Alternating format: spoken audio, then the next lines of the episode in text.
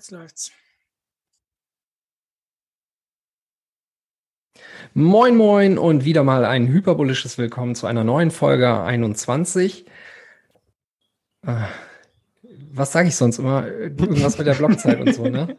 Kannst wieder loslegen. Folge. ich, hab, ich hier War sowieso. schon lange nicht Mein, mehr dabei. ich muss, ich wollte es gerade erzählen, ich musste hier sowieso mein Podcast-Equipment erstmal abstauben, um das überhaupt wieder alles an den Start zu bringen. Egal, heute Folge 140 mit dem Markus. Hi Markus. Hallo. Dem Cherka. Hi. Hallo zusammen. Und Philipp Matthijs ist auch am Start. Hi Philipp. Hi. Ja, super. Wie ihr merkt, ich bin's, der unvorbereitete Dennis und heute, wie gesagt, Newsfolge 140 und die Blockzeit, die ich eben nicht parat hatte, die hat Scherker jetzt für uns. Der ist, der ist vorbereitet. Blockzeit 743862 und die Moskau-Zeit, äh, sagen wir die noch? Ja, 49 Uhr 49 ist eine schöne Zeit, kann man sagen. Oha, verdammt spät. Verdammt spät, ja. Gut, okay. Ähm, wenn ich auf die Shownotes hier gucke, dann glaube ich, hat es zuletzt ein Gewinnspiel gegeben, oder? Oder was ist das? Gewinnspiel. Wel- Was Welcher Pool? Welches Gewinnspiel haben wir? Haben wir ein Gewinnspiel? Ich hätte mich vorbereiten sollen. Also ich weiß nichts von Gewinnspiel, aber wir können schon etwas verlosen. Willst du vielleicht das- was versteigern von, von Nee, es-? Es steht, nee, es steht hier, welcher Pool hat den letzten Block gefunden? Ach so, das, das sagen wir ja jetzt auch immer. Oh Gott, wollen wir nicht noch mal einfach anfangen? Gott, ist das peinlich. Ich glaube, das lassen wir einfach drin. Ne? Das, das machen wir jetzt nicht. Profis am Werk. Ja, passt schon, Dennis. Das hast du wirklich gut gemacht. Alles okay. Haben wir denn enges Wetterbericht oder irgendwas, Nee, um diese Situation auch zu retten? Den gibt es auch Oh, nicht. fuck. Also steigen wir gleich in die erste News ein, bevor es noch schlimmer wird für dich, Dennis. Exportweltmeister Deutschland. Ist es jetzt vorbei? Ähm, da hat der Holger Cepic hat ja äh, eine Grafik geteilt. Und zwar die, ähm, wie, wie heißt nochmal? Nicht äh, Trade Balance auf Deutsch schon wieder, ich habe schon wieder vergessen. Trade Balance? Handelsbilanz? Ja, genau. Und die ist jetzt nicht mehr positiv, sondern negativ. Das erste Mal, glaube ich, seit 1991, dass im Monatsvergleich die Handelsbilanz negativ ist. Also wir importieren mehr Güter, als wir exportieren. Und wenn man sich die Grafik so anschaut, dann ging, ging die ja seit 1990 so stetig nach oben und immer mehr der Exportweltmeister zugeschlagen. Wir geben der Welt immer mehr unsere tollen Produkte und die geben uns dafür Schuldverschreibung, was ja auch sehr, sehr nett ist. Und ähm, das ist jetzt eingebrochen, wahrscheinlich wegen Russland oder ja, also den, den praktisch den hohen ähm, Energiepreisen, schätze ich mal. Das wird sich darauf auswirken. Aber man hat schon irgendwie gesehen, dass seit 2015 oder so diese Grafik so langsam nach unten geht. Aber jetzt auf einen Schlag haben wir plötzlich ähm, eine negative Handelsbilanz. Aber wenn wir da Philipp. die Logik der EZB anwenden, jetzt lagen wir halt ein paar Jahre drüber, dann werden wir die nächsten Jahre ein paar wieder drunter liegen können, ist doch alles gut. Also grundsätzlich bin ich ja kein großer Freund vom Exportweltmeister.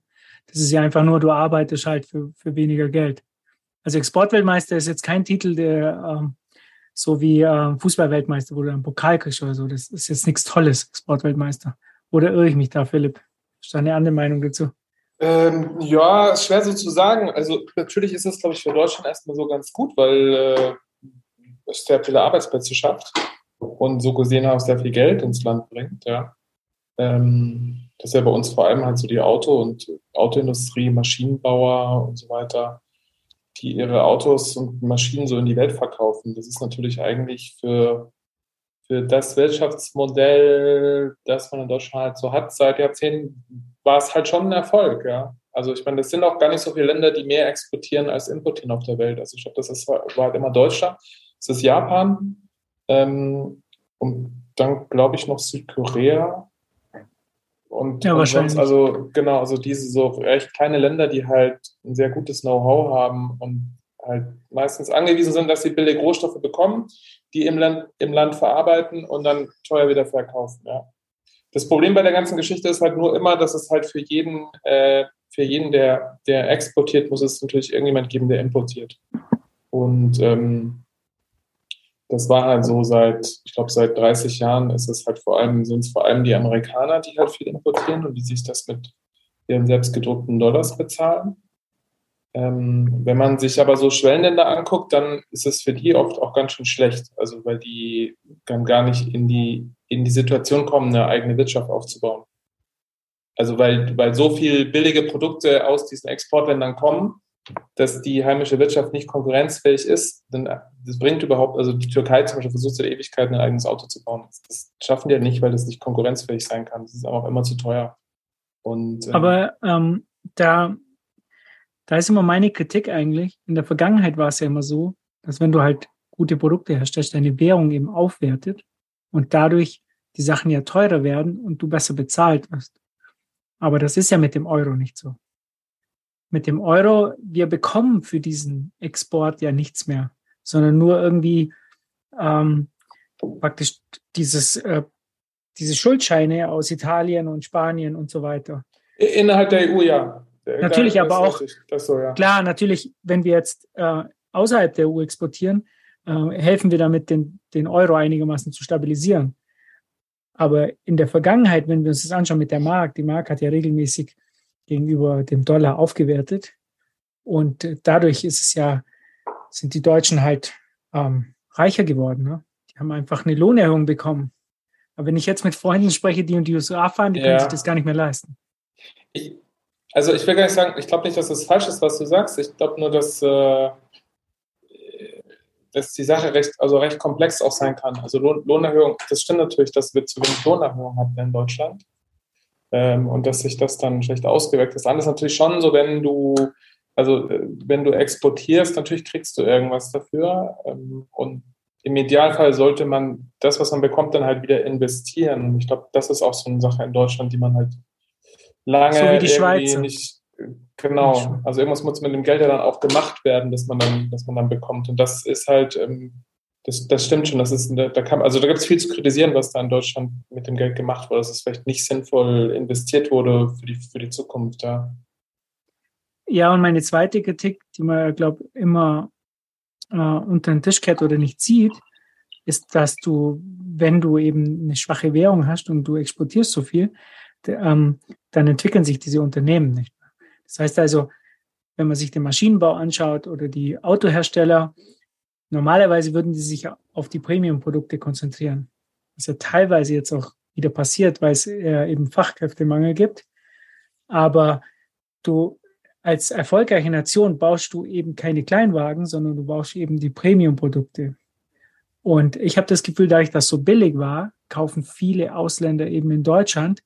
Und die Unternehmen sagen halt, okay, wir, wir produzieren halt jetzt alles und ähm, vernachlässigen die Entwicklung und vernachlässigen eben das Premium-Produkt und machen lieber die, die Produkte, die halt einfach zu verkaufen sind und wir wissen, okay, das ist kalkulierbar. Also ich spreche jetzt speziell auch im Maschinenbau, verkaufen okay. wir oft die einfachen Produkte, wo es einfach kalkulierbar ist. Ne? Da, da weißt du, da machst du Gewinn und musst du nicht ähm, schwierige Aufträge aufnehmen. Das machen dann jetzt die Schweizer. Ja, die Schweizer Konkurrenten müssen halt, weil sie teuer sind, eben ähm, komplizierte Aufträge annehmen, werden aber dadurch besser. Ja? Also das merke ich halt. Ja. Das war in Deutschland ja früher so durch den, durch den Druck der Mark, dass die Mark eben aufgewertet hat, mussten die Deutschen produktiver werden. Ja, da ist sicherlich was dran. Also natürlich, man muss allerdings schon auch sagen, dass jetzt zum Beispiel Automobilbranche, glaube ich, ist schon Deutschland jetzt im, im globalen Vergleich eher ein, also wir, stellen, wir bauen eher Premium-Autos, ja. Billigautos werden ja eher so in Südkorea oder, oder Japan gebaut, ja. Also das, und ich glaube, Maschinenbau ist es auch, ist es natürlich auch ähnlich. Aber das, äh, ja, du hast recht, natürlich. Also, ähm, das ist halt, aber ich glaube, es ist so, es ist echt so eine Gratwanderung, weil wenn jetzt, also wenn die Währung jetzt zu stark ist, dann wird halt, dann haben dann wird halt auch, da haben es die Exporteure halt einfach sehr, sehr schwer, ja. Wenn sie schwach das ist, versuchen ja die Schweizer. Leicht, ja. Die Schweizer versuchen die Aufwertung des Frankens etwas zu behindern. Ja. Die Zentralbank versucht, indem sie Assets im Ausland kauft, sozusagen diese Euros wieder aus dem Land zu bringen Mhm. und damit der Schweizer Franken nicht zu schnell aufwertet. Ich glaube nicht, dass sie sozusagen diesen, diese Aufwertung aufhalten können, aber sie versuchen sie zu verlangsamen. Ja.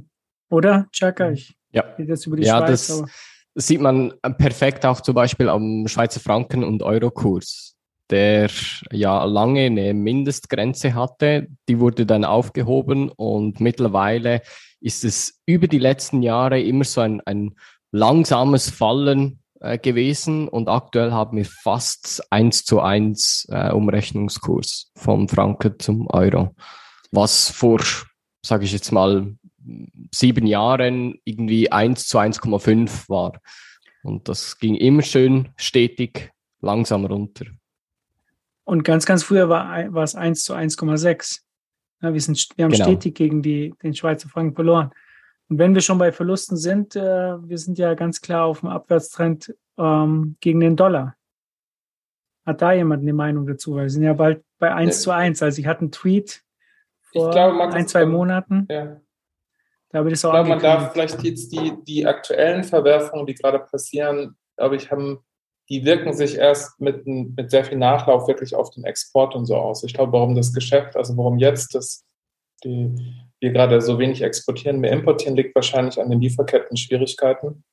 Und ähm, weil einfach viele Produkte fehlen, wahrscheinlich noch durch die Lockdowns und durch diese, diese Bottleneck-Inflation. Ich glaube, das, das zeigt sich jetzt halt wahrscheinlich stark und, und die hohen Energiepreise werden es auch schwierig machen. Ne? Nee, definitiv. Ähm, Also diese schnelle ja. Veränderung äh, ist ja schon klar. Ne? Also die schnelle Veränderung kommt daher, dass wir weniger exportieren können, weil wir die Teile halt nicht haben Mhm. und äh, die Energiepreise so schlagartig nach oben Mhm. ähm, gegangen sind. Wir müssen mehr importieren sozusagen oder zu höheren Preisen, ja nicht mehr, aber zu höheren Preisen. Und da ist es äh, aus den Fugen geraten. Aber was ich meine, ist, wenn, wenn diese Handelsbilanz jetzt negativ wird in Deutschland und Italien und Spanien haben ja, glaube ich, schon lange eine negative Handelsbilanz und Griechenland und so weiter, das übt dann zusätzlich Druck auf den Euro aus. Also ganz abgesehen von diesen internationalen äh, von dieser internationalen Situation, wo wir höhere Zinsen im Dollarraum haben wie im Euro und so weiter. Ähm, da bin ich jetzt gespannt. Also ich glaube, bei 1 zu 1 wird es nicht bleiben. Also der, der Euro wird unter die Parität fallen. Hat da jemand nur eine Meinung dazu? Zum Euro an sich nicht, aber insgesamt äh, glaube ich, macht das die Situation für äh, Deutschland generell nicht einfacher. Ne? Also jetzt hat man durch das Wegfallen der, der billigen Energie, auf die man jahrelang gesetzt hat und wo man sich auch quasi strategisch ausgerichtet hat, dran, ähm, das ist jetzt quasi von, von heute auf morgen ähm, weggefallen und man wird sich hier schon überlegen müssen, was die äh, deutsche Wirtschaft denn in Zukunft ausmachen soll. Ne? Weil also, wie gesagt, günstige Energie als Basis ist da jetzt erstmal für, für viele Bereiche weggefallen. Und ähm, ja, da, das wird die nächsten Jahre über sehr spannend, glaube ich. Ja, also gut ist das alles nicht. Das ist alles ziemlich, ähm, sieht gerade ziemlich schlecht aus. Und, und ja, also Markus, es, es stimmt, was du sagst, das ist mir jetzt auch klar geworden. Ähm, das ist ja so ein Problem, das die Türkei auch immer hatte, dass die, also weil die eben so viel mehr importieren, ist ständig Druck auf die Lira. Und ähm, das ist tatsächlich, ähm, tatsächlich nicht so leicht zu lösen, so ein Problem. Also müsste man jetzt halt ja, wahrscheinlich nur durch super starke Zinsanhebungen aber die werden aus anderen Gründen gerade nicht möglich sein. Also das ist schon, stimmt, das ist schon eine, äh, eine schwierige Spirale, die ist da, die ist da wahrscheinlich losgetreten. Man muss natürlich jetzt auch sagen, ich glaube, wenn jetzt angenommen, es würden jetzt irgendwie Waffenstillstandsverhandlungen äh, mit Putin kommen, dann würde das wahrscheinlich auch sehr schlagartig drehen und sich entspannen, ja. Aber wenn es so weitergeht wie jetzt, dann ja, scheiße. Ja, ich bin mir da nicht so sicher, ob wir das, also selbst bei, äh, bei Waffenstillstand und irgendwelchen Friedensverhandlungen, ob wir das tatsächlich einfach äh, so schnell wieder gedreht bekommen würden. Ne? Weil ähnlich wie bei äh, Corona auch, hat, haben wir hier das Problem, dass man sich in Deutschland wieder sehr schnell, sehr ähm, ja, polarisierend auch ähm, positioniert hat und aus so einer Geschichte kommt man halt gesichtswahrend nicht raus. Ne? Also du ähm, hast ja jetzt einfach auch das Problem, du kannst kaum irgendwie Verhandlungsspielraum anbieten, weil du darfst Putin keinen Meter geben. Also der, wie, wie willst du da gesichtswahrend hier jetzt irgendwie ähm, aus deutscher Sicht noch wieder rauskommen, weil, wie gesagt, man hat sich da von vornherein sehr absolut positioniert.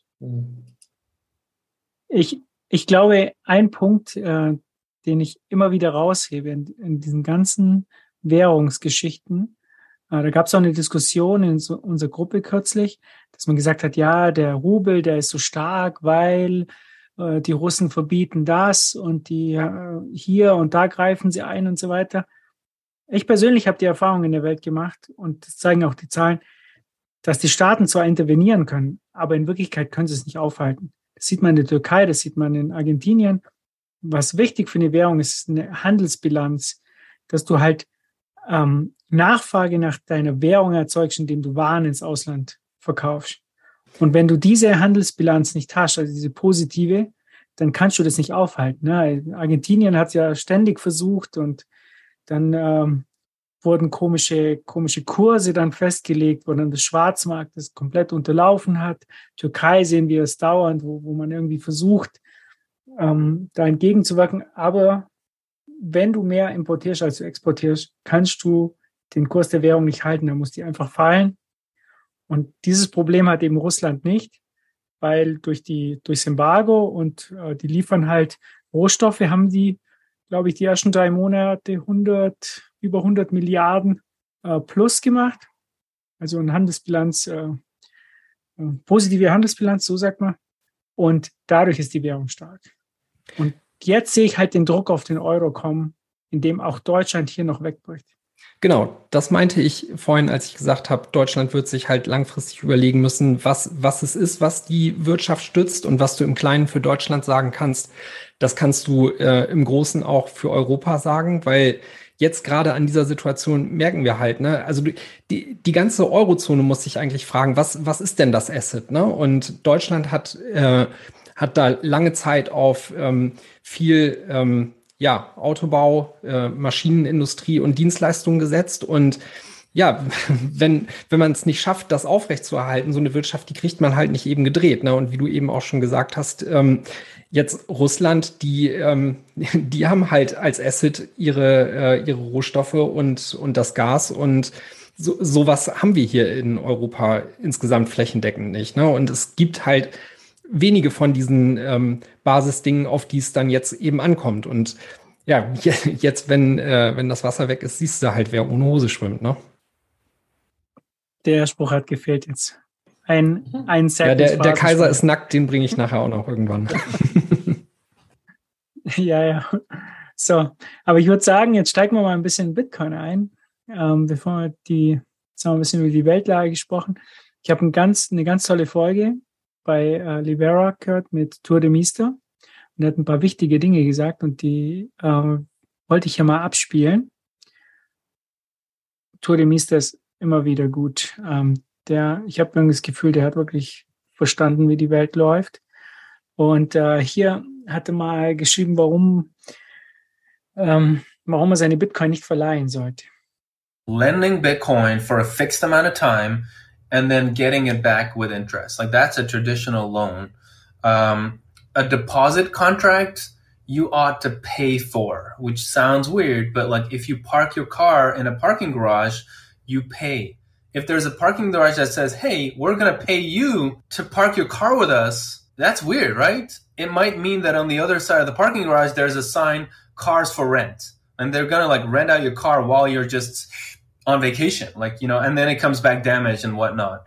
So, so those are two very different industries traditionally, and only the past hundred years with the, with uh, central banks being able to bail out banks have those models been fused into what we now know as banking, where you you know they're both a lending intermediary and they're a deposit depository institute or whatever you call it, a custodian. Uh,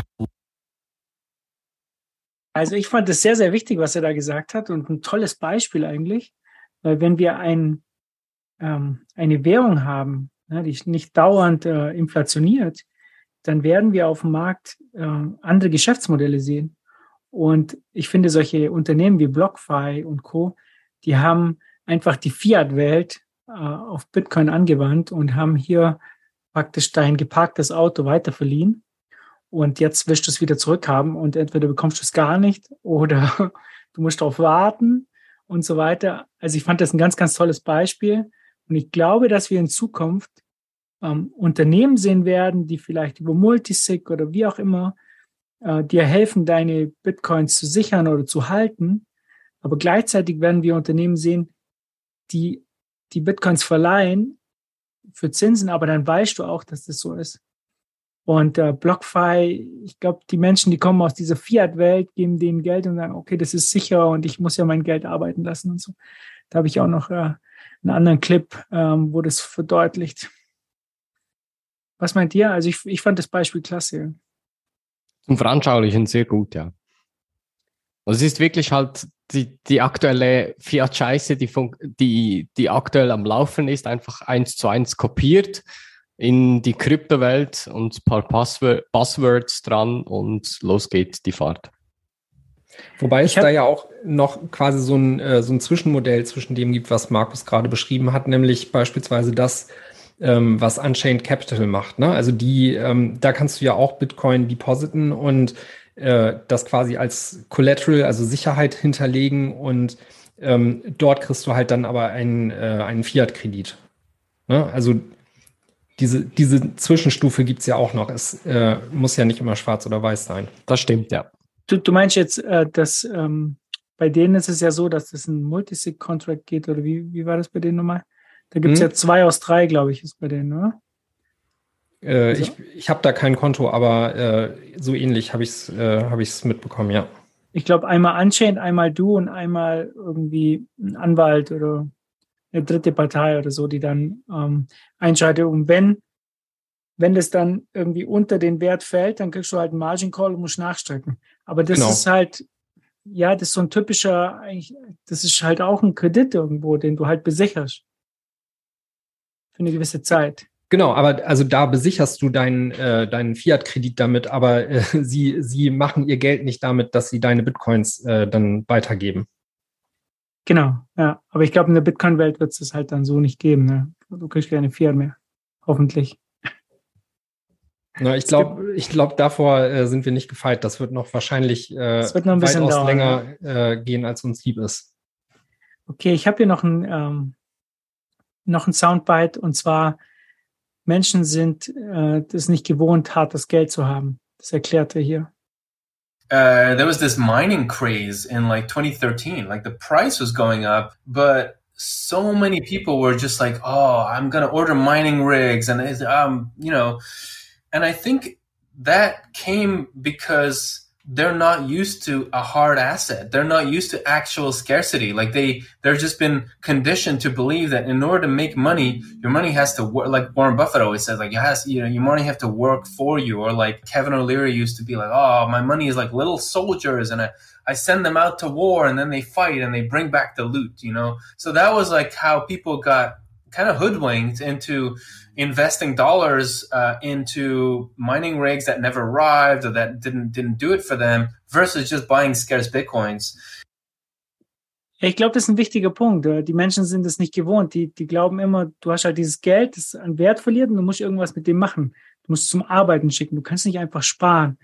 Ja. Und das sind, äh, ich glaube, mit diesem Mindset kommen ganz viele in Bitcoin. Ich weiß nicht, ob ihr das am Anfang halt auch irgendwie gefühlt habt, dass äh, aus der Fiat-Welt, dass sie mit diesen Bitcoins irgendwas machen müssen. Das hört man ja oft von den Shitcoinern. Ne? Holger Ohm sagt ja die ganze Zeit, du hast nur deine Bitcoins rumliegen, du musst einen Smart Contract parken, damit du irgendwie drei Prozent kriegst und, und so weiter. Also dieses, diese Idee, dass man das Geld irgendwie arbeiten lassen müsste in irgendeinem System, das man eigentlich überhaupt nicht durchblickt. Genau. Das ist so mein Gefühl. Man, man hat immer das Gefühl, man muss mehr Geld machen, aber äh, man, man unterscheidet da nicht mit der Kaufkraft. Wenn, wenn du einfach dein Geld genau. sparst und dann die Kaufkraft vermehrt, dann hast du ja auch mehr eigentlich davon. Und das sieht man noch nicht. Und so ein anderer Aspekt, was ich auch oft sehe bei den Leuten, ist jetzt nicht nur, dass das Geld arbeiten muss und immer, immer mehr sein muss, sondern dass du aktuell nicht mehr oder verlernt hast, wie du selbstständig ähm, deine Coins aufbewahrst, im Sinne von, dass du selber verantwortlich bist. Da sehe ich so oft Leute, die sagen, nee, das, das, das will ich gar nicht. Die Leute wissen gar nicht mehr, was es bedeutet, selber Verantwortung zu übernehmen, weil immer irgendwie jemand da hast, wo du die Verantwortung abschieben kannst. Ja, aber ich glaube, das ist nicht nur bei Geld so, oder? Nee, bei vielen Dingen nee es so, ist ja. allgemein ein Problem. Aber es wird da sehr gut sichtbar. Aber ist das denn tatsächlich der Punkt, auf den er damit hinaus wollte? Also wenn ich das richtig verstehe, ist der Punkt, den wir jetzt gerade besprochen haben, quasi so ähm, Zinsgewinn oder Yield äh, zu erzielen, wohingegen, ähm, also und da würde ich sagen, das, das ist halt schwierig, da jetzt irgendwie Leuten einen Vorwurf zu machen, dass sie das nicht sehen können, weil ich würde auch sagen, dass es ak aktuell während der Monetarisierungsphase und wo, wo das einfach halt wirklich noch ein sehr, sehr junges Asset ist, und auch so wenig Leuten eigentlich der letzte Punkt, auf den er wahrscheinlich eher hin wollte, ähm, nämlich dass es eine fixe Anzahl gibt, bei deren ähm, ja, deren Wert am Ende, wenn diese Monetarisierungsphase abgeschlossen ist, dann quasi durch den Produkti äh, Produktivitätswachstum äh, der Wirtschaft ein, einen Zugewinn darstellt, dadurch, dass man einfach nur spart und das Geld hält. Ich glaube, das, das sehen aktuell halt super wenige Leute nur. Genau, also er will ja da keinen Vorwurf machen, sondern ähm, das, glaube ich, in dem Podcast kommt es ein bisschen mehr rüber, sondern er sagt halt, ähm, sie sind so ähm, konditioniert worden ne, in der Fiat-Welt, dass du eben dein Geld arbeiten lassen musst, weil es ja an Wert verliert über die Zeit. Und äh, was ja jetzt gerade passiert, ist ja, die Menschen versuchen ja schnell aus dem Aktienmarkt rauszukommen, weil die Zinsen steigen, aber sie wissen eigentlich, diese Sicherheit, die sie jetzt haben hier in diesem Fiat-System, ist ja eine trügerische, weil über lange Zeit verliert es ja an Wert. Das also ist okay, irgendwann aber muss wieder rein. Aber der, der Punkt, den ich tatsächlich fairerweise auch machen würde, ist, dass selbst das, was ich gerade äh, theoretisch beschrieben habe, als das Szenario, auf das er wahrscheinlich hinaus möchte, das ist selbst jetzt für uns eine rein theoretische Geschichte. Das ist nichts, was wir in der Praxis erleben und das ist etwas, darauf können wir, wenn es gut läuft und sich das alles so ausspielt, wie wir meinen, äh, hinzusteuern. Nichtsdestotrotz ist das etwas, was wir bisher nicht hatten. Und von daher, also kannst, kannst du da ja halt gar nicht sagen, dass, äh, also den Leuten einen Vorwurf machen, ähm, warum sie sich das nicht vorstellen können oder so nicht sehen. Ne? Weil, wie gesagt, ich glaube auch selbst, dass in unserer Bubble, dass viele Leute halt überhaupt nicht äh, praktisch so, so sehen und denken, weil das einfach auch noch sehr weit weg ist.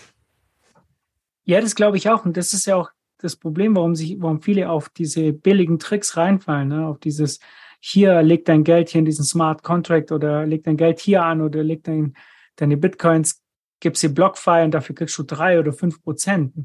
Ja, für, für eigentlich ein verrücktes Risiko, dass du überhaupt nicht mehr an deine Bitcoins rankommst.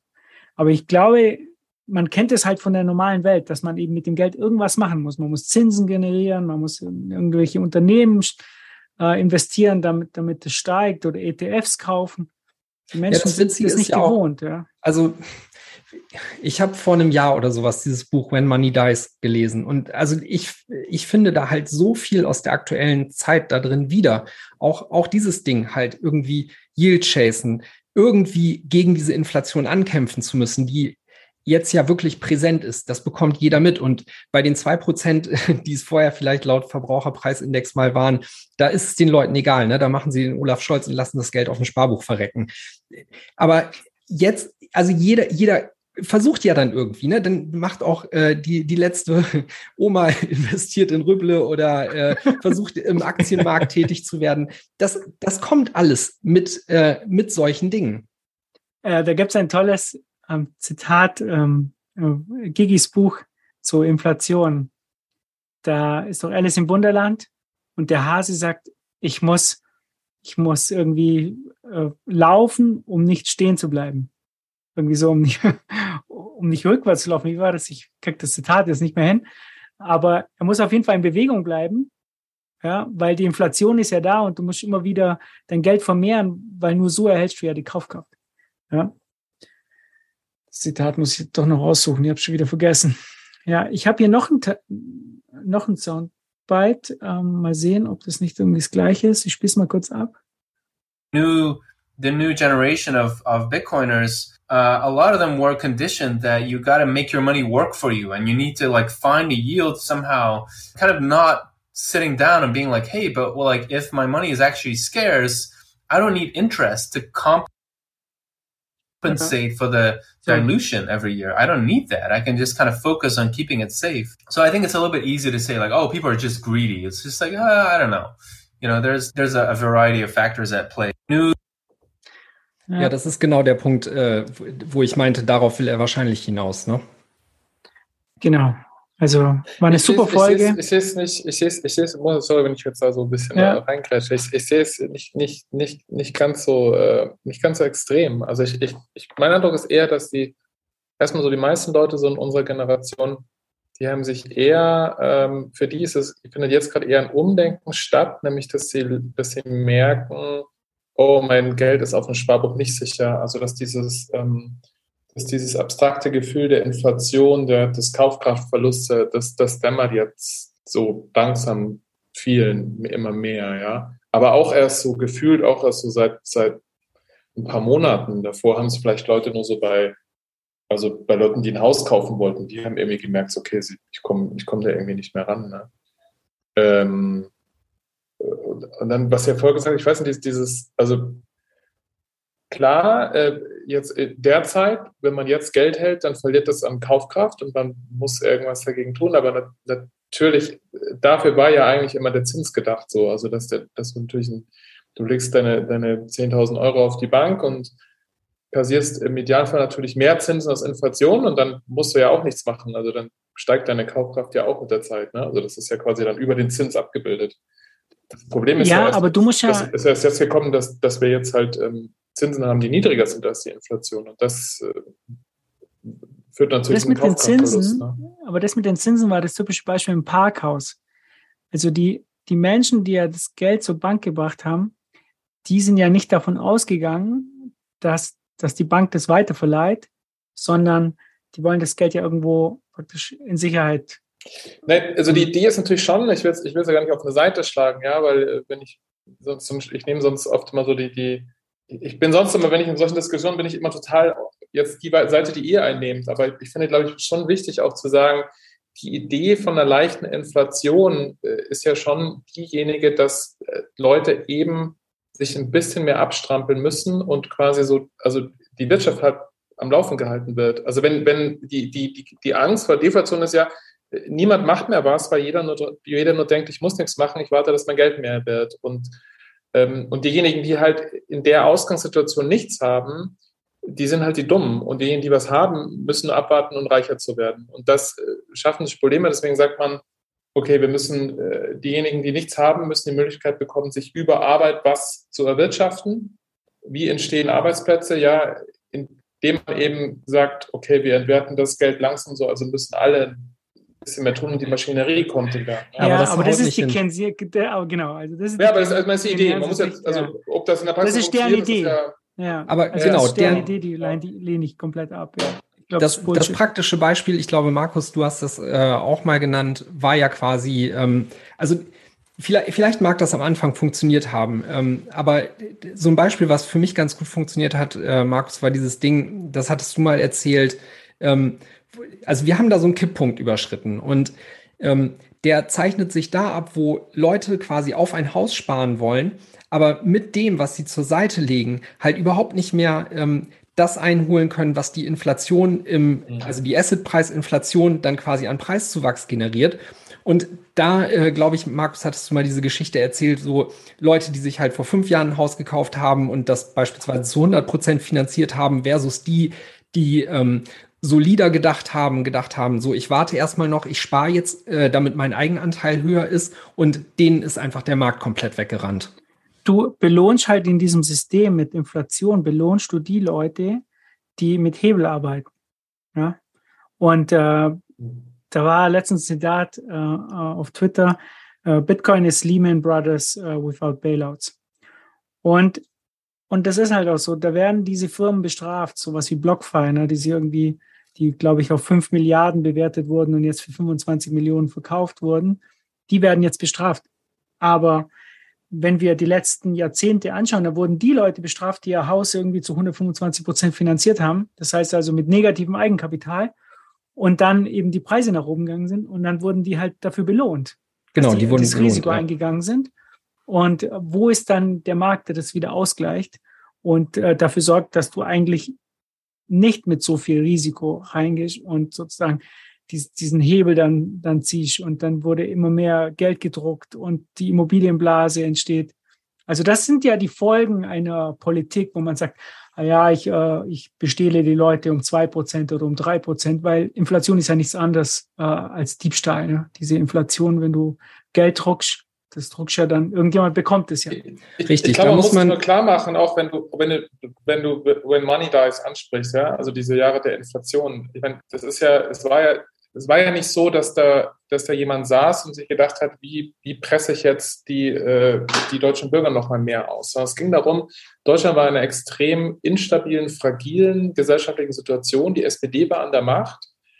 Und was, und was notwendig war, war, die Leute in Lohn und Brot zu halten, weil man wusste, wenn man das nicht macht, gehen die auf die Straße und alles bricht komplett zusammen. Ja? Und dann hat man sich dafür entschieden, zu sagen, okay, ähm, wir gehen den Weg der Inflation, weil der wahrscheinlich noch irgendwie der weniger schmerzhafte ist als den der Deflation und dann bricht alles zusammen. Ob das noch richtig war, ich gut, ich wir wissen ja alle, wie es ausgegangen ist. Es war so natürlich aus der Rückblick natürlich der falsche Weg.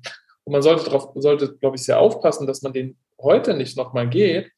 Aber ich glaube, nur aus der Logik heraus, und ich glaube, es hilft auch zu verstehen, dass der, äh, der, der, wenn Politiker den Weg der Inflation wählen, dann tun sie das meistens deswegen, weil sie unbedingt äh, die Leute in Lohn und Brot halten möchten. Ja, und die möchten den einfachen Weg gehen. Das ist ja sozusagen diese Hefconomics.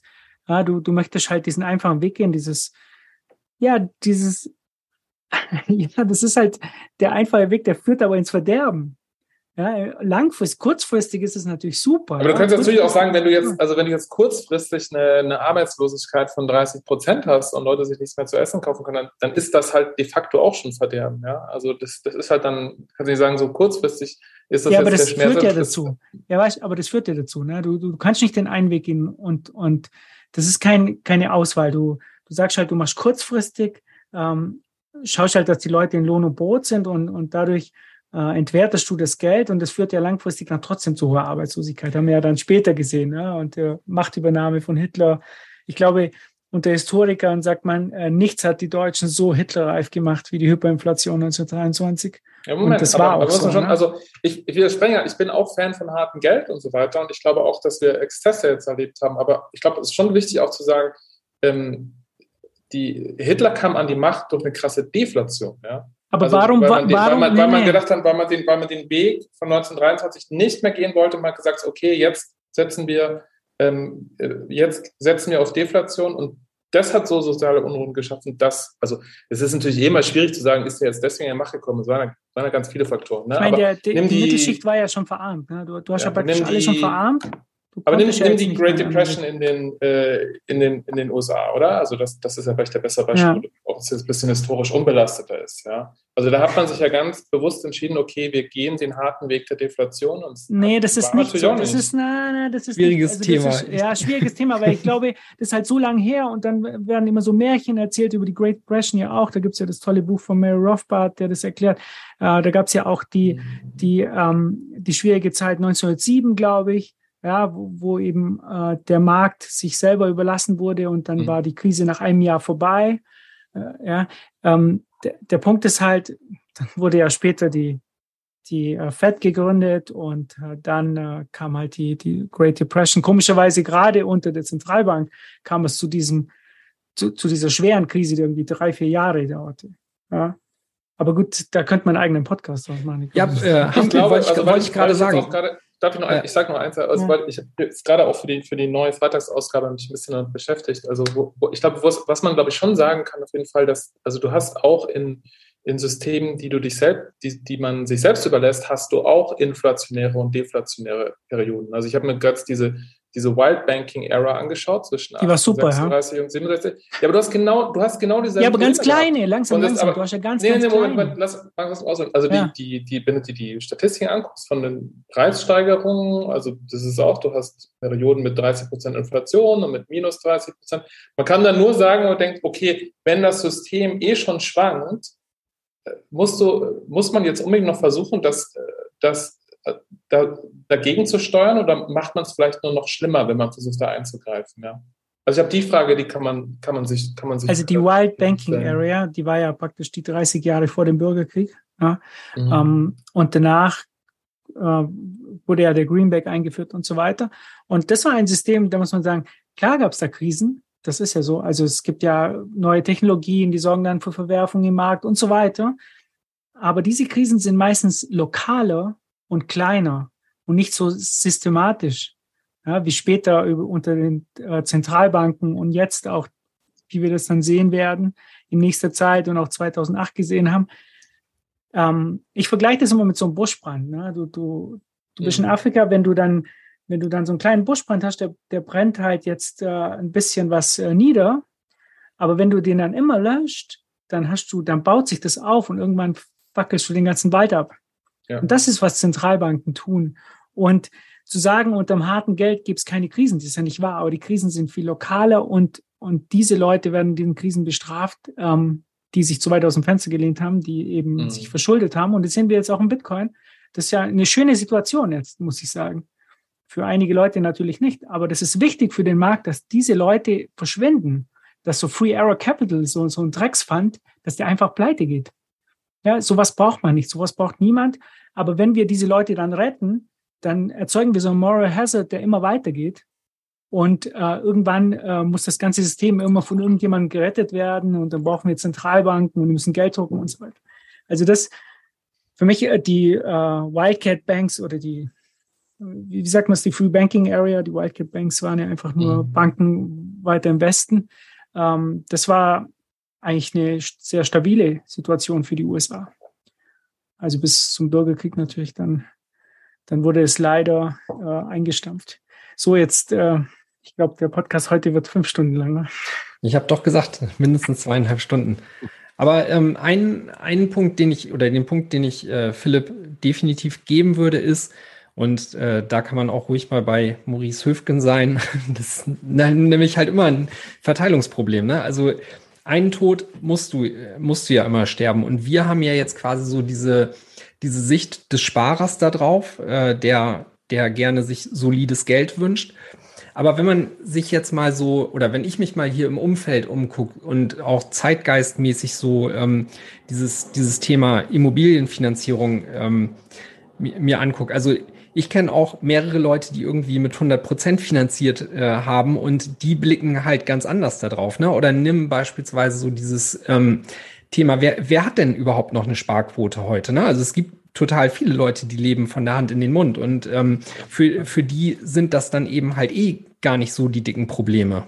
Aber warum ist das, das so? Ist, das, das System hat das, das ja geschaffen. Markus, aber ja, also aber auch da bin ich, bin ich voll auf deiner Seite und ähm, diesen Begriff Moral Hazard, den du eben auch schon angebracht hast, der, der trifft es, finde ich, genau gut, weil du musst dir in so einem Umfeld, ähm, was, was man sich hier über Jahrzehnte halt hergezüchtet hat, ähm, musst du dir einfach eine Möglichkeit suchen, um nach deinen Möglichkeiten halt irgendwie im System mit, mitzuspielen und zu überleben. Ne? Und für uns ist es dann halt sowas wie Bitcoin, weil wir wollen eben solides Geld und die, ähm, die Sparmöglichkeit äh, abgebildet sehen. Und für andere Leute ist das halt das Leben auf der, äh, auf der hohen Kante. Ne? Also die, äh, ich würde würd noch was anderes anmerken dazu. Das, das ist auch genau der Grund, warum äh, meistens die bürgerlichen Positionen, also so rechts der Mitte, eher für hartes Geld sind.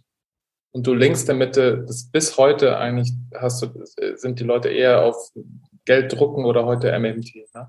Weil, du, weil du immer, weil das kurzfristig immer denen, die nichts haben, äh, bringt das mehr und diejenigen, die, die, die Bürgerlichen haben meistens ein Sparguthaben, die sagen, lass, rührt meine Kohle nicht an, äh, macht, äh, verwässert die nicht. Ne? Und das kannst du, das zieht sich seit 1900, zieht sich das so, zieht sich das so politisch durch.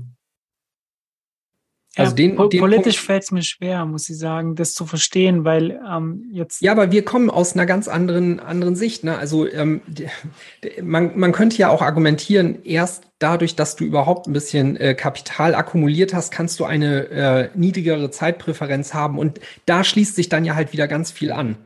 Ne? Also äh, von, von daher könnte man auch schon fast sagen, so das sind ähm, quasi zwei Seiten einer Medaille. Also, und dann stehst du halt entweder auf der einen oder auf der anderen Seite, je nachdem, wo du quasi herkommst.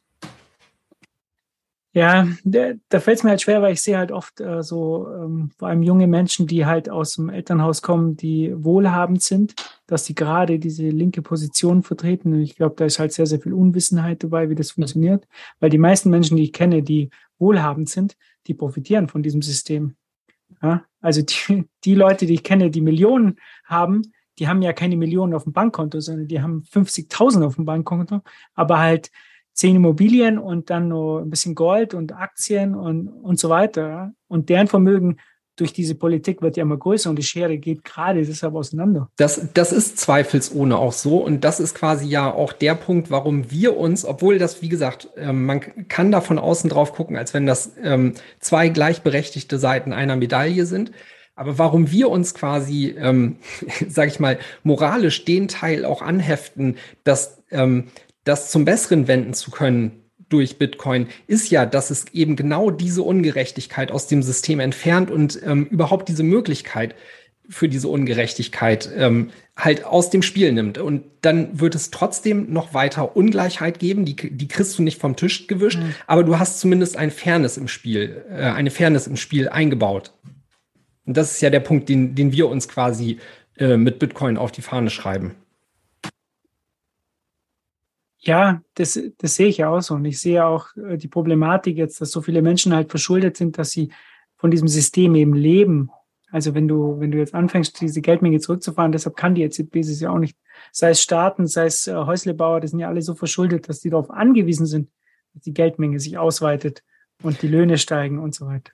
Einen Punkt noch, ähm, mit dem ich das gerne abschließen würde. Also ähm, ich habe das für mich mal so darauf runtergebrochen, wenn ich mir angucke, was, was alle Bitcoin oder viele Bitcoiner irgendwie so im Herzen verbindet, dann ist das, ähm, finde ich, so ein großes Gerechtigkeitsgefühl.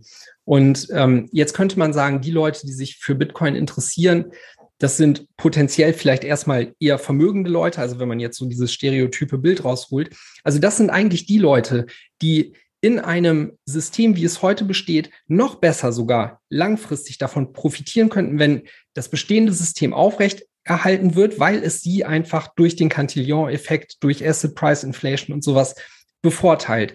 Und genau das sind die Leute, die sich jetzt aber hinstellen und sagen, wir wollen das nicht mehr, wir wollen das aufräumen und wir wollen zumindest ein Stück mehr in Richtung Fairness und Gerechtigkeit gehen, indem wir halt eben Bitcoin als äh, Level Playing Field Faktor einführen. Okay. Und dann, äh, Philipp, machen wir noch eine extra Folge zu zu Wildcat Banks und the Free Banking Area. Die gefällt ja, mir nämlich auch ganz gut. Ja. Und damit schließen wir das ab. Und wenn wir schon bei Fairness sind, Peters Chef, sein Bankkonto wurde gesperrt. und er hat sich tierisch darüber aufgeregt. Hm, was könnte denn sein Problem lösen? Habt ihr da eine hm. Idee? Was PayPal. könnte das sein?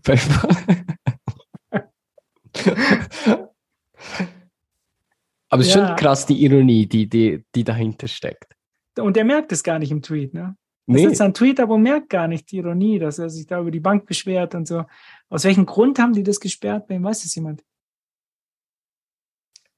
Keiner?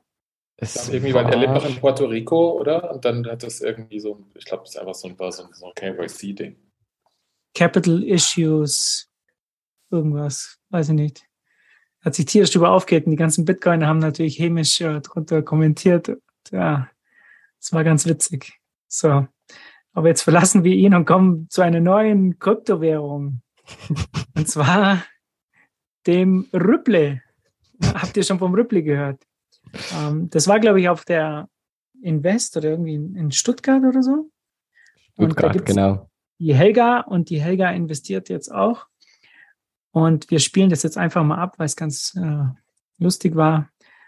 Also Helga, leg los.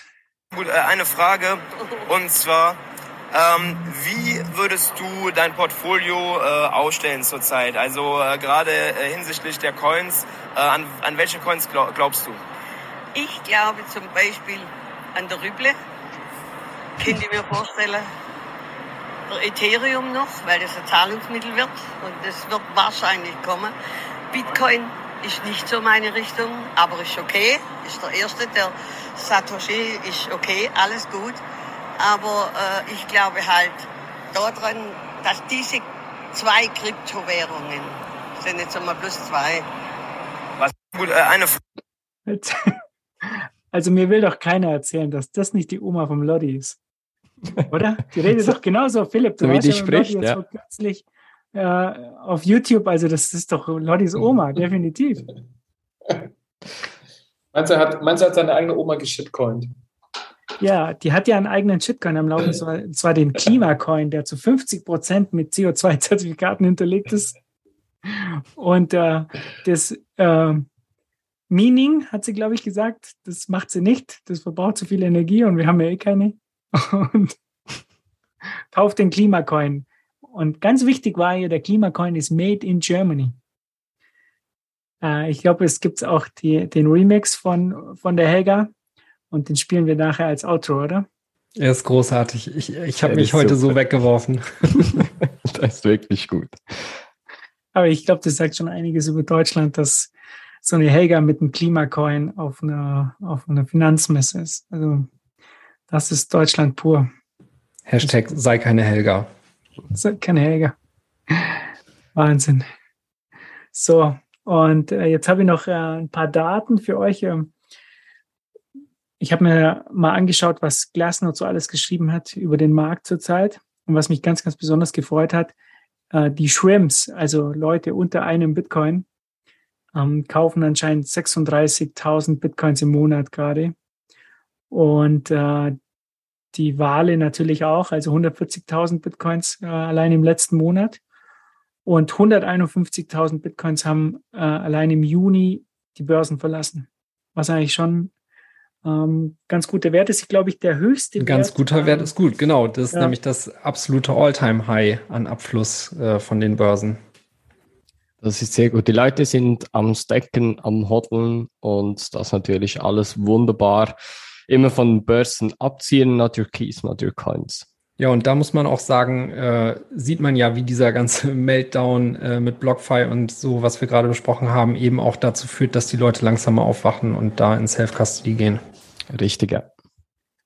Ich glaube, das sind auch viele dabei, die halt, ähm, die halt Dollar Cost Average machen. Das sieht man halt deutlich. Ich habe jetzt gerade eine Geschichte, ähm, ich habe einen Freund, den versuche ich schon seit zwei Jahren zu Orange pillen. Und ähm, jetzt hat er kürzlich seine erste Transaktion, hatte mal getestet bei Pocket. Und dann habe ich ihn gefragt, wo wir uns getroffen haben, ob er jetzt auch monatlich irgendwas stackt. Und da hat er gesagt, ja, er hat sich jetzt äh, 900 Euro macht er jetzt.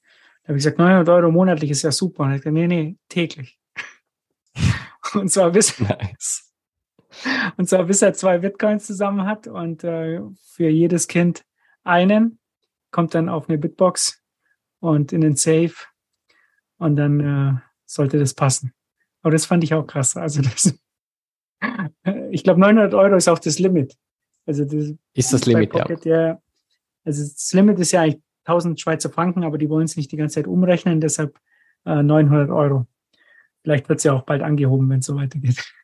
Sehr wahrscheinlich schon, ja. Ja, äh, das ist eigentlich eine perfekte Überleitung, oder? Oder wollen wir noch ein bisschen, hat noch jemand eine Meinung zu den, zu den Coins, die von Exchanges runtergehen? Nee, wir können eigentlich direkt weitergehen, weil das passt perfekt. Zur Werbung, Bitbox 02. Also ich habe auf jeden Fall wieder zwei Stück verkauft. Wie schaut es bei euch aus? Habt ihr das neueste Werbevideo von Guy Swan gesehen über die Bitbox? Nee, das habe ich nicht gesehen. Das müsst ihr wirklich anschauen. Er hat auf äh, Twitter hat ein Video gepostet, wo er so, also wurde nicht dafür bezahlt oder so. Der hat einfach so ein, ein sehr lustiges Werbevideo über die Bitbox gemacht, äh, wo es ein bisschen, wie soll ich sagen, naughty zu und her geht. Schaut es euch mal an, wir werden es verlinken. Das heißt also, wann machst du jetzt ein Werbevideo, das wir einspielen können? Checker. Äh, kann ich schon machen, ja. Aber das wird niemals so gut wie das von, von Guy Swan. das kann ich euch jetzt schon sagen. Sehr gut. Also mit äh, 21 kriegt ihr natürlich 5% Rabatt. Wenn ihr 10 Stück kauft, gibt es, glaube ich, 10% Rabatt. Und ähm, ja, ich habe auf jeden Fall schon mal zwei verkauft. Äh, ich glaube, die Verkaufszahlen werden jetzt im Bärenmarkt ein bisschen runtergehen, aber nicht, nicht bei den Bitcoinern. Die ziehen ja anscheinend ihre Bitcoins gerade extrem von Exchanges runter. Und der einzig richtige Platz ist eine Bitbox, das drauf zu packen. Ja, Aber nur die, die äh, Bitcoin-Only Edition, ne? Ja, Und- das versteht sich von selber. Ja, ich habe äh, auch noch mal kurz nachgeguckt. Die Multi-Edition, die unterstützt aber auch eh kein Rüble. Also, Klimacoin? When Glaube ich auch Klimacoin? nicht. Wo, Können wir mal nachfragen? Können wir da beim Statikus vielleicht mal nachfragen, wann er endlich den Klimacoin unterstützt? Das ist ja die, die neue große, große Währung. Made in Germany. Und vielleicht gibt es ja den Klimacoin bald bei Pocket zu kaufen. Na, die, äh, Entschuldigung, lass mich das eben noch kurz äh, nachwerfen. Also Shift Crypto arbeitet ja dann auch äh, vermehrt an den Bitcoin-Features, nicht so wie andere Hardware-Wallets. Äh, das kommt uns allen ja sehr entgegen. Und ich glaube, neulich haben sie gerade auch äh, Taproot-Unterstützung in der App mit hinzugefügt. Das könnte man noch dazu sagen. Ist das nicht schon länger her, oder? Wann war das neu? Das ist, glaube ich, schon länger her, ja. Die waren sogar eine der ersten, die, die das hatten. Aber jetzt kannst du praktisch ähm, also auf Taproot-Adressen ähm, senden und auch empfangen, oder? Ist ja beides jetzt drin. Richtig, ja. Anfangs war ja, glaube ich, wurde nur eins aktiviert und dann, dann das andere. So. Und jetzt zu den Jungs vom Pocket. Ähm, ihr wisst ja, perfekte Kombination. Also ich empfehle das jetzt immer zusammen. Und ähm, wir kriegen eigentlich von meinen Empfehlungen kriegen wir auch nie irgendwie, wir kriegen doch irgendwie äh, 5% oder so, wenn jemand über unseren Code kauft bei Pocket, oder? Aber die meisten Leute kaufen bei mir immer, die schauen sich das Video auf 21 an vom, ähm, vom Ole? Ole. Ja. Und damit hat es bis jetzt noch jeder hinbekommen. Also wirklich das Video von Ole teilen, die Leute kriegen es selber hin, brauchen wir nicht helfen. Und dann ähm, eine Bitbox mit dem Code 21 und alles ist okay. Ja, auch ohne Video ist es sehr, sehr, sehr einfach und intuitiv. Also wenn du nur auf pocketbitcoin.com gehst, auf die Webseite, zusammen zum Beispiel mit der Bitbox, wird dir alles wunderbar dargestellt. Du siehst auf dem Screen, was auf der Bitbox angezeigt wird, was du tun musst. Und das hast du, wenn du die richtigen Informationen bereit hast, also deine IBAN-Nummer und deine E-Mail-Adresse, hast du das innerhalb von zwei Minuten hast du das eingerichtet. Das lange ist dann die Banküberweisung, so wie immer. Ja, ich, ähm, ich mache das aber meistens mit Blue Wallet als erstes, weil die Leute kaufen sich bei den ersten Coins nicht gleich eine, eine Bitbox.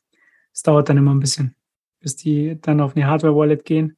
Deshalb gehe ich erst mit Blue Wallet und dem Video vom Ole und dann äh, auf die Bitbox. Ja. Und dann haben wir noch eine gute Nachricht hier.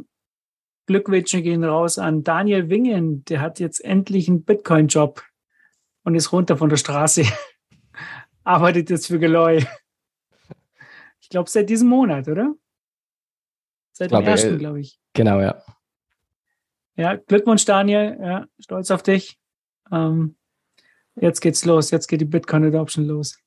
Ja, ich glaube, es ist auch für beide Seiten einfach ein ganz guter und passender äh, Deal. Ne? Also freut mich auch für Daniel. Gruß gehen raus. Glückwunsch. So, und dann haben wir noch einige Meetups. Ähm, aber jetzt fangen wir jetzt als erstes mal mit der Konferenz in der Schweiz an. Ähm, Checkator, was gibt's denn da Neues? Neues gibt es nicht wirklich viel. Es, also wir sprechen hier jetzt von, von der Zitadelle, nehme ich an. Oder? Oder gibt's da noch eine? Ja, es gibt mittlerweile sehr viele Sachen. Aber Zitadelle gibt es einen komplett eigenen Podcast bei Notesignal, den wir gestern aufgenommen haben. Und da könnt ihr alle Informationen, auch ein bisschen Informationen, Background-Infos, der Hergang, wie das Ganze zustande gekommen ist und was es da sonst noch so Sachen gibt, äh, habe ich, glaube ich, eine Stunde ging die Folge. Da könnt ihr alles nachhören. Wer ist denn so als Speaker? Wer ist denn so der, der Speaker auf Platz 1? Der most Wir haben Speaker? keine Rangliste. keine, keine wir, Ranking. Nee, wir, wir haben alle, wir sind alles Plebs, also da gibt es keine, wir sind alles Könige, wie Gigi immer so schön sagt. Aber äh, die ganzen Speakers, die auch noch geupdatet werden in der nächsten Zeit, die findet ihr auf der Webseite bitcoin-zitadelle.ch. Nicht bei- de, ch. Beim Notsignal gab es auch was äh, zu gewinnen. Ähm, ein Ticket, oder? Wann gibt es eigentlich bei 21 oder kriegen wir jetzt keins von dir? Oder wie ist das wir jetzt? Äh, Podcast Nummer zwei bei dir, oder? Natürlich gibt es auch bei 21 Tickets zu gewinnen. Die Frage ist nur, wie wir es machen, weil Dennis wollte ja zu Beginn der Folge einen, einen Wettbewerb machen, also können wir das machen. Äh, der 21 Podcast hat zwei Tickets zur Verfügung, wo wir einen Wettbewerb daraus machen können, inklusive Übernachtung. Ja, dann machen wir das aber beim nächsten Mal, oder? Jetzt lassen wir erstmal die. Ja, das war das Das Gewinnspiel. Gewinnspiel, was ich anfangs meinte. genau. Das, gut, dass du es äh, jetzt sagst, stärker. Alles klar. Ich würde sagen, jetzt lassen wir erstmal die Notsignal-Jungs das Gewinnspiel machen und dann machen wir eins. Ich glaube, wir hatten unter, intern ja noch besprochen, ich, ich bin ja nicht da, ich bin im Urlaub da zu der Zeit, dass vielleicht einer von diesen Gewinnern halt mit äh, Markus Turm äh, hier ein Namensschild äh, die auf der Konferenz die ganzen Tage rumlaufen muss und sich dann die Beleidigung von den Leuten anhören muss, die ich auf Twitter geblockt habe. Die auf der Konferenz. Also das finde ich mal gut, ja. So. Vielleicht Ähm, gewinnt ja die Helga und die läuft dann mit dem Schild. mit dem Ripple, mit dem Klimacoin. So, dann haben wir noch eine Konferenz in Innsbruck, die BTC 22, ähm, vom 15. bis zum 17. September. Äh, da, da schaue ich mal in die Speaker rein. Da kommt ja auch immer, kommt alles, hä? von Michael Saylor, Safedin, Jimmy Song. Aber Michael Saylor ist, glaube ich, nicht vor Ort, ne? Das weiß jetzt niemand, steht jetzt hier Nee, nicht der dabei. ist, meine ich, remote da. Ich glaube auch, ja. Okay. Hatte keinen Flug bekommen. Oder? Privatjet. Der hat kein Geld mehr. Ist broke. Ja, und dann äh, Rahim kommt, Alex von Frankenberg, Blocktrainer natürlich, die Nick-Brüder, also wirklich, ah, Ijoma Mangold kommt auch, Moritz kommt Spectre, äh, Stadikus ist dabei, also ist ja irgendwie jeder dabei, ha? Marc Steiner, René Picker, also ist irgendjemand nicht dabei. Dennis, du bist nicht dabei, ne? Nee. Nicht in der Liste, ja. Hier ist sogar die, die Oma, die letztens bei uns äh, auf einer Wegfolge war, ist auch dabei, die Eva Maria. Ja, Und, und der Light Rider natürlich. Das ist irgendwie, ja, Su ist Su. Ja, nicht schlecht. Das wird auch eine, eine große Konferenz. Also ich werde wahrscheinlich da auch da sein, weil es ja gleich bei mir um die Ecke ist. Fahre ich mal schnell runter. Ähm, ja. Aber vielleicht sollte ich doch jemand anderem mein Namensschild aufkleben, damit der den ganzen Hate abbekommt. ja, und dann, was haben wir noch? Ah ja, ähm, hier NRW-Meetup kann man sich jetzt anmelden, haben die Jungs gerade gepostet für das Blocktrain-Event. Wann ist das eigentlich schon wieder? Chaka, du bist doch da. 31. Juli. Das ist jetzt Ende des Monats. Yes. Ja. Wie viele Leute werden da sein? Äh, weiß ich nicht auswendig, aber ich habe, glaube ich, mal irgendwie um die 300, 350 gehört. Ich weiß nicht, ob das äh, stimmt. Okay. Äh, und äh, jetzt gibt es noch ein paar Podcast-Folgen, die machst du jetzt und dann mache ich die VHS-Kurse. Yes, Podcast-Folgen. Äh, es gab ja letzte Woche die News mit dieser Travel Rule, die ein bisschen Aufsehen oder für Aufsehen gesorgt hat, so im Bitcoin-Twitter-Bereich. Und da hat Notsignal zusammen mit Markus Büch, der ja auch schon mal hier bei 21 mit dabei war, darüber eine sehr spannende Folge gemacht, das ganze Teil ein bisschen auseinandergenommen, darüber diskutiert. Und in dieser Folge wurde auch ein Aufruf gestartet, falls es irgendwie Rechtsanwälte gibt, die Interesse haben, da äh, aktiv zu werden, die können sich bei Markus Büch oder bei den Notsignal-Jungs melden, die connecten sich dann und dann, wie gesagt, die Notsignal-Folge von der Zitadelle in der Schweiz, da gibt es auch ein Ticket zu gewinnen dann. Was ihr machen müsst, erfahrt ihr in der Folge. Dann die Plebs Taverne hat noch zwei Folgen rausgebracht. Eine über ähm, die Immobilien mit Michael Anton Fischer und dem Lodi. Und äh, ja, man kann ihn verstehen da beim Podcast. Grüße gehen raus an Lodi. Das ist äh, sehr spannend Talk und dann über das Lightning-Netzwerk, die neueste Tech Tuesday-Folge. Also das mit den Immobilien habe ich mir heute angehört, war sehr, sehr gut. Lightning mache ich morgen, kann ich jetzt nichts dazu sagen. Jerka mag sich ja nicht selber loben, aber diese Lightning-Folge, die ihr bei Plebs Taverne gemacht habt, das äh, war richtig groß. Also äh, super Ding. Vielen Dank. So, hören wir morgen an. Schauen wir mal. so, dann gibt es bei uns wieder was Neues, was wir uns haben einfallen lassen. Und zwar haben wir uns gedacht, dass wir jetzt VHS-Kurse machen, dass wir äh, das, die ganze Meetup-Kultur und 21 so ein bisschen ähm, in diese Geschichte reinholen. Weil ich habe früher mal VHS-Kurse gegeben zu Bitcoin und ich fand die sehr, sehr interessant, weil halt auch ähm, die Breite der Gesellschaft da war, auch ältere Leute, teilweise Rentner und es war sehr, sehr interessant, die Sicht dieser Leute da mitzubekommen. Und jetzt hat sich kleine Gruppe gefunden mit, glaube ich, schon fast 50 Leuten. Ähm, unser Ziel ist jetzt Unterlagen zu erstellen mit verschiedenen äh, Themenblöcken, ja, sei es Technik oder was ist Geld und so weiter. Und das dann auf unsere Webseite zu packen, damit man sich die runterladen kann. Und ganz, ganz viele dieser Leute haben jetzt schon Kurse angemeldet oder sind gerade dabei und schreiben ihre lokale äh, äh Volkshochschule an. Äh, ich glaube, in der Schweiz habt ihr auch sowas ähnliches wie Volkshochschulen, oder, Jerka? Ich Ja. glaube so. Genau. Ja, in Österreich, glaube auch. Vielleicht für Und- die Leute, die nicht wissen, was VHS-Kurse sind. Kannst du das mal kurz erklären? Weil wenn Volkshochschulkurse, das, okay. ja, Abkürzung. Ich muss nämlich immer an diese VHS-Kassetten denken. Dann Wie heißen die so, bei euch in der Schweiz? die Ka- VHS-Kassetten. Ja, Nee, die, die Volkshochschulkurse. so, ich weiß gar nicht, ob es so. Es gibt, Sowas- glaube ich, nicht gibt so. so was ähnliches. Müsste ich mal nachschauen. Weiß ich jetzt nicht auswendig.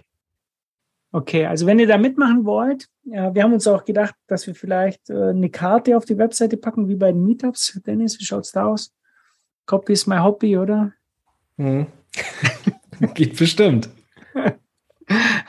und, und dass wir da vielleicht dann die einzelnen Kurse dann draufpacken. Und ähm, ja, es läuft eigentlich schon wieder super an. Es sind einige Leute hoch motiviert ähm, und die legen dann schon richtig los. Ähm, einige machen schon Kurse an, anscheinend in Wien und ein paar anderen Städten. Und ich denke mal, das wäre eine gute Gelegenheit, ähm, einfach Leuten, die, die jetzt nicht so internetaffin sind oder so, ähm, die Möglichkeit zu geben, so einen Kurs zu belegen und halt mal über Bitcoin zu quatschen. Also was ich bei diesen Kursen auch ganz, ganz toll fand, ihr müsst eigentlich nur die Hälfte des Kurses vorbereiten und die andere Hälfte macht ihr einfach Fragen und die Leute kommen mit wahnsinnig vielen Fragen dahin. Das reicht eigentlich oft gar nicht. Und bei einem Kurs war es dann so, dass wir nachher in die Kneipe gegangen sind bis um ein Uhr nachts. Es gab dann auch Ärger daheim. Aber die Leute haben, wollten einfach weiter über Bitcoin quatschen und das war super. Ich kann das nur jedem empfehlen. Macht so einen Kurs äh, oder bietet einen an. Und ähm, das bringt euch selber auch dann weiter.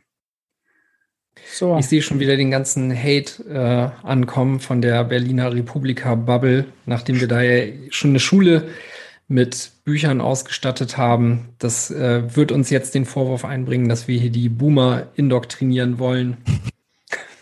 Die Omas und Opas nehmen Richtig. wir uns jetzt vor, nach den Kindern. Die Rübel Ah. Gang. So, Shoutouts haben wir noch. Dennis, willst du die machen? Äh, ich bin nicht vorbereitet. Ah, Es gibt nur zwei Shoutouts aktuell. Äh, bisschen viel Fuck drin, aber egal. Äh, erster Shoutout, Fuck the Price, this is Punkrock. Grüße gehen raus an 21 Steiermark. Und der letzte äh, Shoutout ist einfach nur Fuck the EU. That's zwei it. schöne Shoutouts, finde ich. Oh, kann, kann man machen, ja. Und äh, wir hatten noch zwei YouTube-Videos äh, bei uns auf dem Kanal. Einmal äh, kommen jetzt so langsam die ganzen Videos vom Ländle raus. Ähm, hier, glaube ich, sind schon zwei draußen. Der letzte war, glaube ich, ein Talk mit dem Blogtrainer und dem Lodi und so weiter. Und ähm, wir hatten Stammtischlage der, der Welt äh, mit dem Lodi, Roman, Philipp und dem Jan. Äh, und der war richtig gut. Zwei Stunden lang. Klasse Talk. Also wirklich Philipp, großes Lob. Ähm, ich habe von ganz vielen Leuten gehört, dass ihnen das sehr gut gefallen hat. Mir persönlich äh, ist das viel zu kurz vorgekommen. Also ich dachte schon, oh, ist vorbei, aber es waren dann doch zwei Stunden. Also habt ihr klasse gemacht. Freut mich, danke. Und auch der Einblick da in China und so weiter von dir, also von dir richtig gut. Ähm, Ja, das ist immer wieder, ich finde es auch mal wieder so also erstaunlich und, und überraschend schön, wie, wie groß die, die Neugier, Neugier auf China eigentlich ist, ja. Und, ähm, und, und wie groß, also wie groß das Unwissen ist und wie groß die, positiv gesagt, die Neugier. Das ist schon, ist schon äh, immer wieder faszinierend auch. Wir haben hier so viele eigene Probleme, da können wir uns nicht mit dem Rest der Welt beschäftigen. Nee. Wir hoffen dann immer woanders, ist schlimmer. Hier ist doch, ist doch gar nicht so ja, schlecht. aber wir das ist echt so ein bisschen. Ja, das merke ich auch mal so, dass man so sich so sehr damit äh, anfreundet mit dem Gedanken, ja, wo, uns, uns geht es ja gut so, weil woanders ist es viel, viel schlimmer. Stimmt auch immer so bedingt. Aber, ja. So, gab es noch irgendwas, über das ihr reden wollt? Wollte nur sagen, Magazin läuft auch ganz gut, ist im Zeitplan. Ich habe wieder Leute gefunden, die das machen. Hast du auch das wieder Dezentralisiert. Ja, ich glaube, das wird äh, eine recht gut aussehende Geschichte, die da abgeliefert wird. Ne? Also da sind ja Leute am Werk, die sich mächtig ins Zeug hängen und ähm, auch einen anst anderen Anspruch an Professionalität haben wie wir hier. Also von daher, da, da geht's ab. Ich bin gespannt. Yes, da wird äh, in diesem Magazin auch dann ein kurzer Reisebericht über unsere Rallye drin sein mit Fotos und kleiner Tagebucheintrag. Nee, das haben wir, glaube ich, gestrichen, weil es so kurz war. Yeah. Also soweit ich weiß, haben wir das gestrichen, glaube ich. Was für eine Rallye? Ja, was für eine Rallye? Ihr seid, ihr seid doch nicht, wo seid ihr? Seid ihr aus Deutschland rausgekommen oder? Ja, alles, alles gut. Wir, wir sind rausgekommen. Aber bei Wie viele jedem, Länder habt ihr gemacht? ja doch schon einige. Deutschland, Dänemark, Schweden, Norwegen und dann ist fertig gewesen. Und bei jedem Grenzübergang hatte ich so Bange, dass die Scheißhupe losgeht. Habe ich immer gebetet, bitte jetzt keine Lightning-Zahlung. Wie war das jetzt nochmal nachts? Also ich kenne ja einige Leute, die haben sich am Wecker gestellt um zwei Uhr nachts, um, um eure Hupe zu bezahlen, damit die losgeht. Ich habe es gehört, ja. Das wo wo habe ich eigentlich jetzt das Outro? Ganz kurz. Und in welcher Gruppe ist das Outro nochmal, Dennis? Äh, in unserer Crewgruppe. Ach, in der Crewgruppe ist das. Ja, siehe Professionalität und so. Ja, das spielt's ab. Und Philipp, wir machen noch die ähm, Folge zu, zu ähm, Free Banking Area. Du, du kennst dich ja da Lass aus. das jetzt. voll gerne machen. Ich habe jetzt in der Freitagsausgabe, die habe ich heute geschrieben für Bling Bling, ähm, geht es auch ein bisschen darum, aber ähm, erstmal so in Ansätzen. Also da kann man auf jeden Fall noch tiefer einsteigen. Finde ich spannend. Ja, hast du dich jetzt tiefer damit beschäftigt, dass wir da ähm, einen Podcast drüber machen können? Oder? Ähm, ich habe mir auch gerade das Buch bestellt über die Geschichte der Fed, Fed 101 oder so. Das war in irgendeinem Podcast, ich glaube im TLP-Podcast oder sowas. Und ähm, das will ich mal lesen. Also ich finde ich finde schon, ich finde es schon sehr spannend, so diese Entstehungsgeschichte, wie es überhaupt zur Gründung der Fed kam und so weiter. Ähm, und was und wie es davor funktioniert hat. Aber gehen die so weit zurück? Gute Frage, weiß ich nicht. Jetzt hat Markus Also Angst, jetzt dass er halt sich auch einfach- vorbereiten muss. Ich habe jetzt Ja. einfach halt mal, ich habe jetzt mal gegoogelt einfach, da findest du ja schon so einiges. Ähm, ich glaube, ja, das Buch müsste morgen oder so ankommen. Ich, ich melde mich einfach mal bei dir und sag dir, ob- wie es ist und was da drin steht, ob es sich lohnt. Ob es sich lohnt, darüber zu reden? Also, Ja, oder ob es sich lohnt, auch äh, das Buch zu lesen und, und dann, dann können wir mal gucken, ob wir einen Podcast drüber machen können. Also spannend wäre es, ja, auf jeden Fall. da hätte ich Lust drauf. Also, das steht bei mir Ja. eigentlich schon länger auf der, ähm, auf der To-Do-Liste. Ich glaube, irgendwie die Free Banking Area, wann war der Bürgerkrieg in den USA? 1860 oder so? Bis Und, 65, ja. ja. Äh, und irgendwie die Free Banking Area war irgendwie 30 Jahre vorher. Also ähm, Mhm. praktisch irgendwie 1830 bis 1860 oder irgendwie so. Ja, über diese, Ja, genau. Und dann haben sich so cool. ein bisschen die Zentralisten durchgesetzt und dann, ähm, und ich glaube, dann den, dann gab es eine Einheitswährung, aber dann so richtig eine Fed, glaube ich, wurde 1913 wurde die gegründet. Ne? ja genau, also nach dieser Krise 1907 äh, Mhm. kam dann der Aldrich, glaube ich, mit seinem Aldrich-Plan. Und äh, der hat sich dann etwas später durchgesetzt, eben 1813, ja genau. Ja. Mhm. Also wir, ich habe das ja schon mal ein bisschen durchgenommen im, im Patrick, so als wir die Geschichte der Fed durchgenommen haben, aber da sind wir über diese ersten Jahre ein bisschen schneller drüber gegangen und sind dann erst äh, später sozusagen mit Great Depression und so sind wir tiefer eingestiegen und dann sind wir aber ganz durchgegangen bis 1971 und so weiter. Mhm. Mhm. Aber das wäre eigentlich eine coole Folge, dass wir uns nur auf diese Jahre konzentrieren, ein bisschen Stimmt. vorher, nachher. Ja. Ja, so, jetzt haben wir schon eine neue Folge ausgemacht. ähm, ich habe es jetzt gefunden. Will noch jemand was sagen oder soll ich soll ich es abspielen? Wer hat denn den überhaupt produziert? Glaube ich, der Lodi. Der Lodi hat den gemacht. Yes. Sehr gut. Also, dann spielen wir den mal ähm, ab.